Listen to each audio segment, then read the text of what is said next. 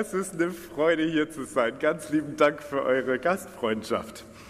Ganz liebe Grüße aus Deutschland und der Schweiz von den Mitarbeitern und Freunden des Kinderwerks Lima. Wir freuen uns sehr über die Verbundenheit und die, die Brüder hier von der AHM und von Collegios Gutenberg, die wissen, dass es mir ein echtes Anliegen war, hier ins Chaco zu kommen. Das ich, ich wollte meiner Frau einfach zeigen, wo die Wurzeln sind von dem Ganzen und sie ist das erste Mal dabei. Ich bete noch.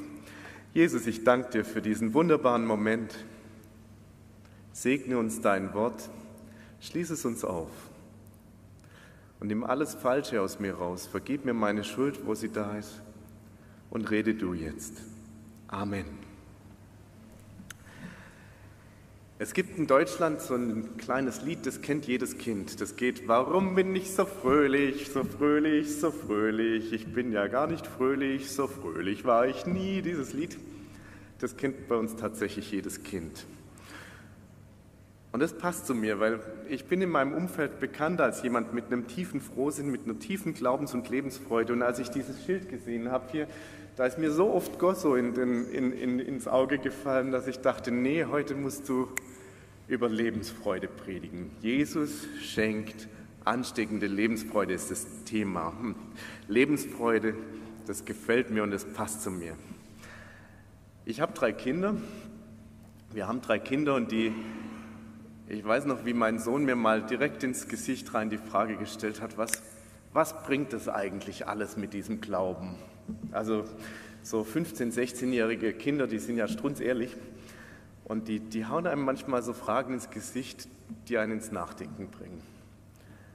Und das war einer der Gründe für diese Predigt, weil Jesus schenkt Freude. Ich habe ein Foto mit, mitgebracht, das aus Peru stammt. Mach mal bitte das Bild auf den, genau. Und dieses, dieses Foto ist mir als erstes eingefallen.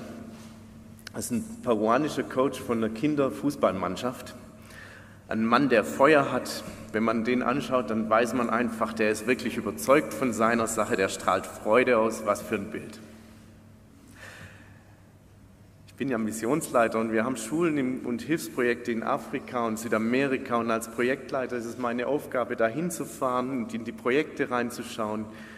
In Paraguay bin ich mit dem Holly unterwegs gewesen, jetzt fast 2000 Kilometer die letzte Woche zu den Gutenberg-Schulen überall. Und auf einer der Autofahrten hatten wir ein interessantes Gespräch. Es ging darum, warum strahlen wir Christen manchmal bei Fußball so eine Freude aus wie dieser Mann da auf dem Foto, aber wenn wir über unseren Glauben reden, Fragezeichen. Wir reden mit Freunden über das runde Lederfußball und sind voll begeistert. Auch wir in Heidenheim haben eine Zweitligistenmannschaft, die immer ganz, ganz knapp an der Bundesliga dran ist, also richtig gut. Und wenn wir über die Mannschaft reden, dann geht uns das Herz auf. Aber bei Jesus kommt nur wenig rüber manchmal. Warum?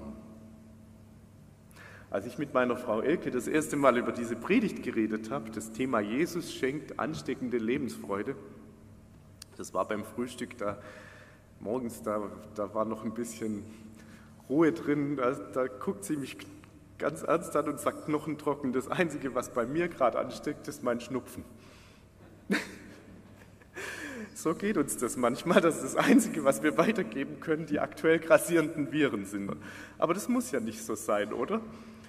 Weil Jesus schenkt wirklich ansteckende Lebensfreude. Ich finde dieses Thema klasse und ich habe einen Bibelvers, Bibeltext gefunden, bei dem das richtig gut rüberkommt. Wir lesen miteinander 2. Korinther 1 ab Vers 23. Ich rufe aber Gott zum Zeugen an bei meinem Leben, dass ich euch schonen wollte und darum nicht wieder nach Korinth gekommen bin, sagt der Apostel Paulus. Nicht, dass wir Herren wären über euren Glauben, sondern wir sind Gehilfen eurer Freude, denn ihr steht im Glauben. Ich hatte nun dies bei mir beschlossen, dass ich nicht abermals in Traurigkeit zu euch käme, denn wenn ich euch traurig mache, wer macht mich dann fröhlich? Der, der von mir traurig gemacht wird? Und eben dies habe ich geschrieben, damit ich nicht, wenn ich komme, von denen traurig gemacht werde, über die ich mich freuen sollte, habe ich doch zu euch allen das Vertrauen, dass meine Freude euer aller Freude ist. Denn ich schrieb euch aus großer Bedrängnis und Angst des Herzens unter vielen Tränen, nicht damit ihr betrübt werdet, sondern damit ihr die Liebe erkennt, die ich habe, besonders zu euch. Paulus macht hier ganz zentrale Aussagen, die wir uns als Christen alle hinter die Ohren schreiben sollten. Er der mit den Korinthern in seinem Brief so richtig Klartext geredet hat, der in aller Ehrlichkeit ihre ganzen Probleme auf den Tisch gelegt hat, offen, beinahe schonungslos. Er, Paulus, hatte ein Ziel dabei. Als er ehrlich die Probleme auf den Tisch legte, er hatte ein Ziel dabei und das nennt er uns hier und dieses Ziel, das gefällt mir. Da heißt es in Vers 24 nicht, dass wir Herren wären über euren Glauben, sondern wir sind Gehilfen eurer Freude. Alle diese kritischen Sachen, die Paulus angesprochen hat, all das Negative, was er den Korinthern hat schreiben müssen, Paulus wollte sie nicht fertig machen damit, er wollte sie nicht runterbügeln, nein, der Apostel Paulus, er wollte sich auch nicht selber aufspielen, das kommt in dem Text glasklar durch, er wollte sich nicht zum Herrn über ihren Glauben machen. Paulus lässt nicht den erhobenen Zeigefinger des großen Lehrers raushängen, er wollte sie nicht mit Regeln und Forderungen zutexten. Beim ersten Korintherbrief könnte man diesen Eindruck manchmal bekommen, aber das täuscht. Paulus wollte den Korinthern helfen, heißt es hier, und zwar zu was ganz Bestimmten. Paulus wollte helfen, dass sich die Korinther freuen können. Gosso, Freude, ein Gehilfe der Freude sein. Freude ist was Fundamentales für uns Christen und lebensnotwendig für Mission. Gehilfen der Freude, das wollen wir doch auch sein, wie Paulus, dass wir für die Menschen um uns herum bis nach Burundi Gehilfen der Freude sind. Bei Paulus wird es ganz deutlich, dass es Ehrlichkeit nicht ausschließt, auch Klartext reden, auch Probleme lösen nicht ausschließt, auch das kann zu Freude beitragen, das ist wichtig. Ehrlicher als der erste Korintherbrief geht eigentlich nicht. Ich habe heute Morgen noch mal extra nachgelesen, da stand so klar drin, jetzt hört doch endlich auf zu streiten. Also da ich war etwas überrascht sogar über die Deutlichkeit. Paulus deckt die ganzen Probleme auf. Aber unser Bibeltext heute macht was anderes deutlich, nämlich Paulus hatte es richtig satt, mit den Korinthern dauernd zu schelten. Er wollte aus dem Krisenmodus wieder raus. Und sein eigentlicher Wunsch beim Korintherbrief war, er wollte die Korinther, die Menschen in, diese, auf diese, in dieser Stadt, zu echter Lebensfreude führen, zur Freude in Jesus. Das war sein Ziel und nichts anderes. Und das wollte er nicht im Sinn von ihr seid schlecht und ich bin toll. Deshalb komme ich nicht zu euch, bevor ich nicht mit Freude kommen kann. Nein, Paulus wollte ihre Freude an Jesus Christus und an ihrem Glauben fördern. Ich habe einmal bei meinem Geburtstag den wunderschönen Bibelvers Philippa 4, Vers 4 gezogen, als Vers fürs neue Lebensjahr. Freut euch in dem Herrn alle Wege und abermals sage ich, freut euch. Dieses Wort von Paulus ist eh schon mein Lebensmotto. Und als ich den Vers am Geburtstag in Händen hielt, da habe ich mir das wieder ganz persönlich vorgenommen. Ich will diese Freude leben. Man soll sie mir abspüren. Jeder soll merken, dass Jesus Freude schenkt. Von ganz innen raus. Und zwar echt. Und wer mich kennt, der weiß, auf der einen Seite bin ich ein unheilbarer Optimist. Das heißt, ich glaube selbst dann noch, dass Dinge gut ausgehen, wenn alle anderen Menschen um mich herum glauben, dass es schlecht ausgeht. Das hat aber auch was mit meinem Glauben zu tun. Dieses fröhliche Lachen, es ist zuerst mal ein Charakterzug, der bei mir grundsätzlich da war. Dieses Lachen hatte ich auch schon, bevor ich mit 19 Jahren zum Glauben an Jesus kam. Mein Sohn Jonathan, als er Teenager war, sagte mal zu, zu mir, du Papa, das ist voll peinlich. Du lachst immer so laut, das hört man auf 100 Meter. Also für den Sohn war das nicht ganz so leicht. Und als ich einen Kollegen gebeten habe, für diese Predigt zu beten, da lacht auch der und sagt, Theo, ansteckende Lebensfreude, da brauchst du eigentlich gar nichts zu erzählen, die müssen dich ja nur angucken. Nun ja, es stimmt bedingt, denn das war nicht immer so. Ich war tatsächlich schon immer ein fröhlicher Typ, ja. Schon bevor ich zum Glauben kam, habe ich viel gelacht, aber erst seit ich Christ bin, ist dieses Lachen echt. Bevor ich Jesus kennengelernt habe, da konnte ich über jeden größten Blödsinn ins Lachen ausbrechen. Aber das war Fassade, das war Unsicherheit, das war eine Maske, die mich beschützt hat vor den anderen Leuten. Das war nicht echt. Hinter diesem Lachen steckte gähnende Leere damals, Unsicherheit und Lebensfrust, nicht Lebensfreude. Vorne Hui und hinten dran innerlich tot. Alles nur Fassade. Und als ich dann mit 19 Jahren Jesus kennengelernt habe, da ist mir was Gravierendes aufgefallen, nämlich das, was Paulus in Philippa 4, Vers 4 schreibt. Freut euch in dem Herrn Jesus, der schenkt echte Freude, Freude, die über alles rausgeht. Das klingt jetzt ziemlich platt, ich höre da jemand flüstern, kenne ich schon. Das Problem ist aber, es stimmt, Jesus macht wirklich froh. Und zwar nicht nur ein bisschen, sondern so richtig krass. Jesus hat Freude die Fülle. Ich weiß das noch, diesen, wie heute, dieser Abend, an dem ich Christus begegnet bin. Da war eine 15-jährige Schulkameradin, die hat, die hat zu mir gesagt, Theo, du brauchst Jesus. Du brauchst Jesus. Nur bei ihm gibt es ewiges Leben. Und dann hat sie mir, mit mir gebetet und dieses Gebet werde ich nie vergessen. Dieses Jesus, bitte nimm mein kaputtes Leben und mach du was Gutes draus. Vergib mir meine Schuld. Du sollst ab jetzt der Chef in meinem Leben sein, wie er damals bei meiner Bekehrung in mein Herz reingekommen ist, das war unglaublich. Nach diesem Gebet war nichts mehr wie vorher. Davor war ich abgrundtief alleine. Plötzlich spürte ich, da ist jemand da drin.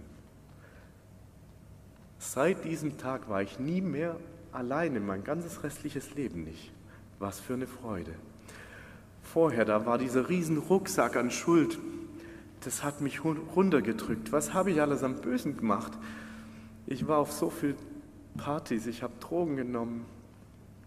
Am allerschlimmsten war, dass ich meine eigene Mama, eine ganz, ich habe eine ganz liebe Mama gehabt, dass ich sie bestohlen hatte, einfach nur aus meiner Sucht raus, weil ich Zigaretten gebraucht habe, immer wieder ihr Geld aus dem Geldbeutel geklaut. Das hat mein eigenes Gewissen so runtergedrückt.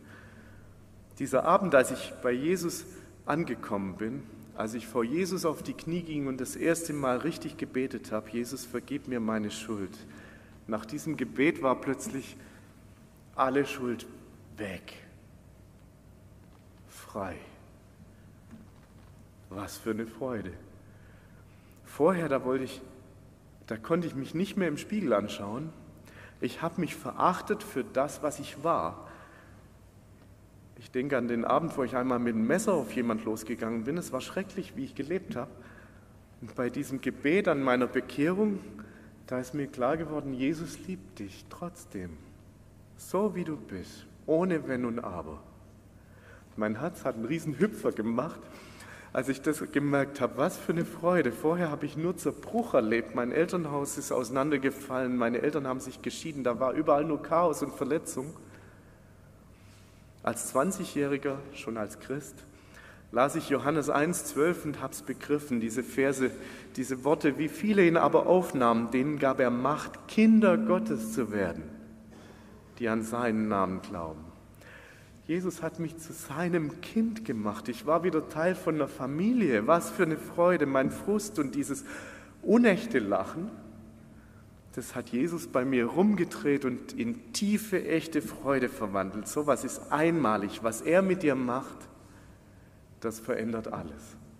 Das ganze restliche Leben völlig anders. Jetzt habe ich das Problem, unverstellte Freude, also so einfache Freude ist verdächtig. Dürfen wir Christus, Christen uns einfach freuen? Wer seine Freude so fröhlich ausdrückt, zeigt der nicht, dass er ein bisschen naiv ist? Diese Welt hat doch ihre krassen negativen Seiten. Ist der ist ein Mensch, der sich einfach nur freut? Ist der nicht ein bisschen einfach gestrickt? Freude ist suspekt in unserer Welt, auch unter uns Christen. Mit Freude ist auch nicht Action gemeint, nicht verwechseln. Wir Christen sollen auch nicht die ewigen Aufmischer sein, Leute, die nicht aushalten, wenn es mal eine Zeit lang ruhig ist. Nein, wir sollen nicht die heilsame Stille mit viel Lärm tottreten. Wir sind nicht die abgefahrenen Fun-Spezialisten und wir müssen auch nicht dauernd im Trend sein. Nein, im Gegenteil, wir schwimmen gegen den Strom. Aber Freude gehört dazu. Ich bin ja in der lutherischen Kirche. Martin Luther sagte mal, Christen sind ein seliges Volk, die sich freuen im Herzen und rühmen und pochen und tanzen und springen. Man findet keinen fröhlicheren Menschen als den, so ein gottesfürchtiger Christ ist. Zitat Martin Luther. Die sich freuen im Herzen und rühmen und pochen und tanzen und springen. Echte Freude wird im Galaterbrief als Frucht beschrieben, also eine Wirkung des Heiligen Geistes im Leben des Christen. Sie ist uns versprochen, wir haben sie wenn wir Gottes Geist haben? Die Freude, von der ich hier rede, kommt aus der Lebensverbindung mit dem Freudeschenker Jesus Christus. Jesus schenkt sie dir diese Freude. Du musst es nicht selber machen. Es ist einfach da, wenn du eine Beziehung zu Jesus hast. Und sie ist selbst dann da, wenn es schwierig wird. Ich denke an den Besuch bei einem schwer krebskranken Nachbarn, ein Mann um die 50, gläubig. Er lag sehr abgemagert in seinem Bett, fast nicht wiederzuerkennen. Ich brauchte ein bisschen Zeit, um diesen Anblick zu verarbeiten, als ich an seinem Bett saß. Da lag er vor mir, gezeichnet von seiner schweren Krankheit, und wir wussten beide, er und ich, dass er sterben wird. Ich hatte Tränen in den Augen. Aber da war mehr als nur ein kranker Mensch in diesem Zimmer. Über dem sichtbaren Verfall des menschlichen Lebens und der Unausweichlichkeit des Todes glänzte in diesem Zimmer die Freude Gottes aus der Ewigkeit rüber. Es war wie, wie eine Vorwegnahme dessen, was kommt. Und dann beginnt der kranke Freund mit brüchiger Stimme zu erzählen, wie sehr er sich auf den Himmel freut. Und er hat mich getröstet, der ich eigentlich gekommen war, um ihn zu trösten. Und ich ging von Gott beschenkt aus diesem Krankenbesuch nach Hause. Gottes Freude ist stärker als der Tod. Diese Freude, die kennen nur wir Christen. Und spätestens da merkt man, mit Freude in Jesus ist nicht nur ein vergängliches Gefühlsdings gemeint. Das freut, auch, freut euch aus Philippa 4. Das ist was Dauerhaftes. Da schließen sich Freude und Schmerz nicht aus. Der Apostel Paulus, der uns zur Freude auffordert, auffordert in jedem seiner Briefe, der hat ja selber ein Leben voller Schmerz, voller Verfolgung, voller Entbehrungen, voller Krankheit und Leid geführt. Und trotzdem zieht sich seine Aufforderung zur Freude als roter Faden quer durch die ganze Bibel. Selbst das Internetlexikon Wikipedia hat es gemerkt.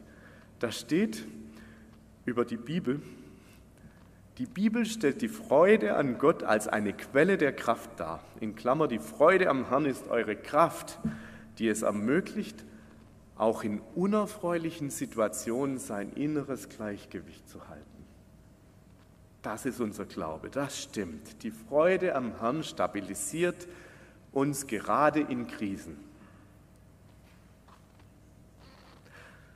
Zu der Zeit, als ich den Geburtstagsvers bekommen habe, Philippa 4, Vers 4, freut euch in dem Herrn alle Wege, hatte ich einen Kollegen, der mich krass angegriffen hat. Und es war schlimm, es war miese Stimmung im Büro. Und da bekomme ich diesen Bibelvers. Freut euch in dem Herrn alle Wege. Trotzdem. Und ich habe Jesus durch dieses Bibelwort zu mir reden gehört. Mit Jesus an deiner Seite kannst du dich selbst in Problemen freuen. Das klingt naiv, ja, das klingt weltfremd. Aber es ist nicht naiv, es ist Realität. Der Abraham war auch weltlich gesehen naiv, als er Lot das bessere Land Richtung Sodom und Gomorra geschenkt hat. Das war naiv. Ihm selber und seinen Tieren blieb auf den ersten Blick nur Wüste. Aber wer hier im Chaco lebt, weiß ganz genau aus Erfahrung, besser im Busch leben, voller harter Arbeit und Schmutz und Schmerz, aber mit Gott. Besser in der Wüste, aber mit Gott, als ein Leben im Überfluss ohne ihn. Gott, der kennt dich. Gott, der hat dich lieb. Gott, der versorgt dich mit dem, was du wirklich brauchst. Das kennen wir aus unserem Alltag. Und manchmal reicht schon ein einfaches Lächeln, um uns und andere wieder froh zu machen. Das ist es, was Paulus im zweiten Korintherbrief meint, wenn er sich wünscht, anderen ein Gehilfe zur Freude werden. Lasst uns, wie Paulus, ganz bewusst Gehilfen zur Freude sein, den Menschen Freude schenken. Und die größte Freude, die ich in meinem Leben kenne, ich weiß nicht, wie es euch geht, aber die größte Freude, die ich kenne, die hat einen Namen. Und der Name ist Jesus Christus. Und Niemand, kein anderer Mensch hat mir in meinem ganzen Leben jemals eine größere Freude gemacht als die junge Mitschülerin, durch die ich damals Jesus kennengelernt habe. Die hat mein Leben durcheinander gewirbelt, aber seither kriege ich dieses Lachen nicht mehr aus meinem Gesicht. Es bringt Freude, wenn ihr anderen Menschen Jesus schenkt. Das ist Freude und es macht Freude. Wir sind der Spiegel, in dem die Leute um uns her sehen, wer Jesus ist. Alles, was wir anderen schenken, machen, helfen und von Jesus weitersagen, das sorgt dafür, dass Freude sich verbreitet. Ich habe eine in Burundi, wir haben ja vorhin das Video gesehen, in so einer bettelarmen Hütte eine Badwa-Frau getroffen, Mama von acht Kindern, eine Pygmäenfrau, und die lacht mich an und sagt auf Kirundi den Satz, seit ich Jesus kenne, ist alles anders. Ich brauchte Übersetzung, um zu verstehen, aber ich habe es in ihren Augen schon gesehen, was da kam. Freut euch in dem Herrn alle Wege. Lasst eure Güte kund sein allen Menschen, geht es da im nächsten Vers weiter. Ihr kennt dieses Wort. Lasst uns überfließen mit dem, was wir verschenken. Dazu ein kleines Wort, was vielleicht die, die, die Geschichte über die Patenschaften von vorhin noch ein bisschen toppt. Wir stehen ganz knapp vor der 100. paraguayischen Patenschaft. Und ich habe mit dem Holly schon gesprochen. Also der 100. Pate, der ein Patenkind in Asunción nimmt, die Freude in, dieser, in diesen Bereich reinbringt, der bekommt eine Schulführung und ein Mittagessen in der Schule in Asunción geschenkt. der Holly wird dafür sorgen, dass das was wird. Also lasst uns Gehilfen zur Freude sein, so ein Kind über 13 Jahre durchzutragen und dafür zu sorgen, dass es ein gelingendes Leben und den Glauben findet. Es gibt nichts Schöneres. Ich habe ein Patenkind in Lima, die Elke und ich.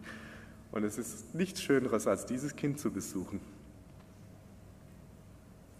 Eine befreundete Missionarin von mir, die hat mal den Satz gesagt, wir können nichts mit in den Himmel nehmen, nur Menschen.